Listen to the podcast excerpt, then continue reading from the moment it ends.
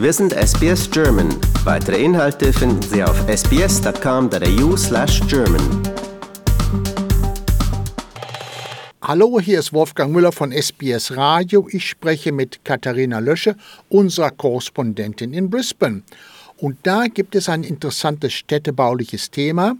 Jetzt wird nämlich 30 Jahre Southbank gefeiert. Katharina, was ist denn das? Hallo lieber Wolfgang. Ja, Southbank hat sich praktisch zum Herzen gegenüber des CBDs entwickelt. Also das Zentrum gegenüber vom Zentrum kann man sozusagen sagen, als Erholungszentrum.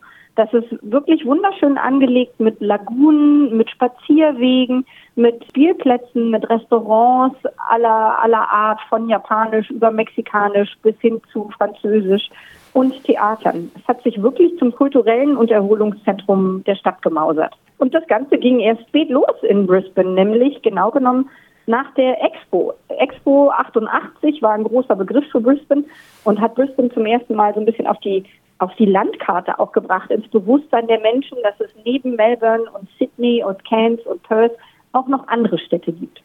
An die Expo in Brisbane erinnere ich mich. Sag mal, so wie du das beschreibst, das ist ja wohl dann am Wasser, nicht wahr? Ja, das ist direkt am Brisbane River. Also die Innenstadt wird praktisch durch den Brisbane River von Southbank getrennt. Und man kann dann von der Lagune in Southbank wundervoll auf die Skyline von Brisbane schauen. Und wir haben ganze, ganz tolle Gebilde. Das waren vor ein paar Jahren noch nur so Stahlträger und jeder hat sich gewundert, was ist denn das? Aber mittlerweile sind die Pflanzen da emporgewachsen und es schlängelt sich ein über ein Kilometer langer Weg durch das ganze Southbank-Gelände, eingerahmt von diesen wunderbaren, prächtigen, pinkfarbenen, leuchtenden Bougainvilleblumen.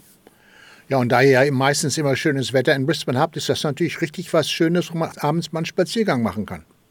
Ja, total. Aber wusstest du, dass in diesen ganzen Bögen, die jetzt von den Blumen eingesäumt sind, das war früher ein künstlicher Kanal.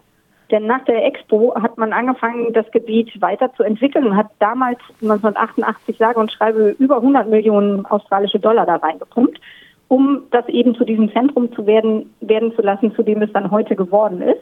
Und dieser Weg, dieser blumengerahmte Weg, empfindet den Kanal nach, den es dann damals gab. Da konnte man also wie in Venedig auf dem Boot hüpfen und sich dann 20 Minuten durch Southbank schippern lassen, wenn es dann zu heiß war oder man einfach nicht mehr konnte. Ja, 100 Millionen, das waren damals viel Geld. Aber es geht weiter. Es geht weiter. Auch jetzt wird in äh, Southbank wieder baulich was verändert. Wir haben gerade von dem, von dem Brisbane River gesprochen, der die Innenstadt von Southbank trennt. Da gibt es jetzt eine neue Fußgängerbrücke, eine grüne Brücke sozusagen, wird über den Fluss gebaut. Die geht an einem neuen Einkaufszentrum los, der sogenannte Queen's Wharf. Das ist ein Megakomplex mit Hotel, Casino, Shopping, Restaurants und Kinos direkt im CBD.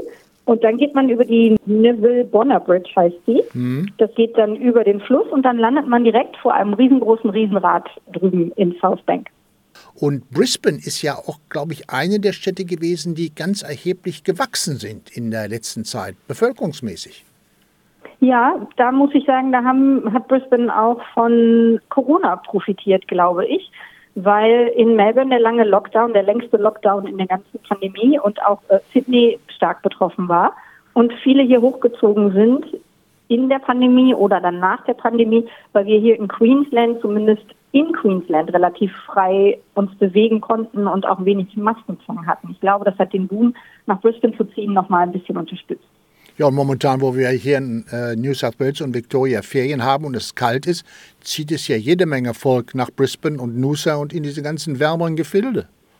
Ja, deswegen heißen wir ja auch der Sunshine State, ne? Ja, schön übrigens, sehr schön sogar. Und Southbank wird auch von der Bevölkerung genutzt?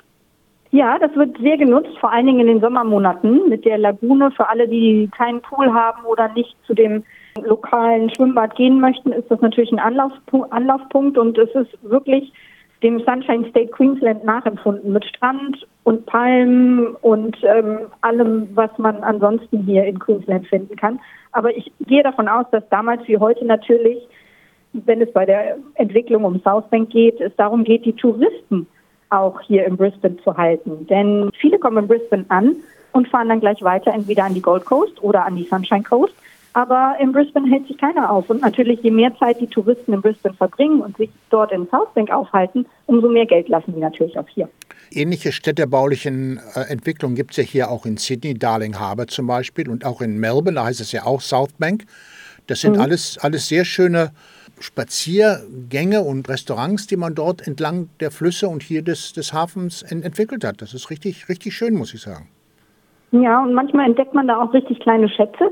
Zum Beispiel hier gibt es bei uns einen Süßwarenladen. Den gibt es schon seit 30 Jahren. Also seit Eröffnung von Southbank 1992 gibt es den, einen kleinen familiengeführten Süßwarenladen. Und da scheint die Zeit auch ein bisschen stehen geblieben zu sein. Die haben die Uniformen, so gestreifte rot-weiße Uniformen kaum verändert. Das Sortiment ist auch ähnlich geblieben, aber die Preise haben sich natürlich verändert.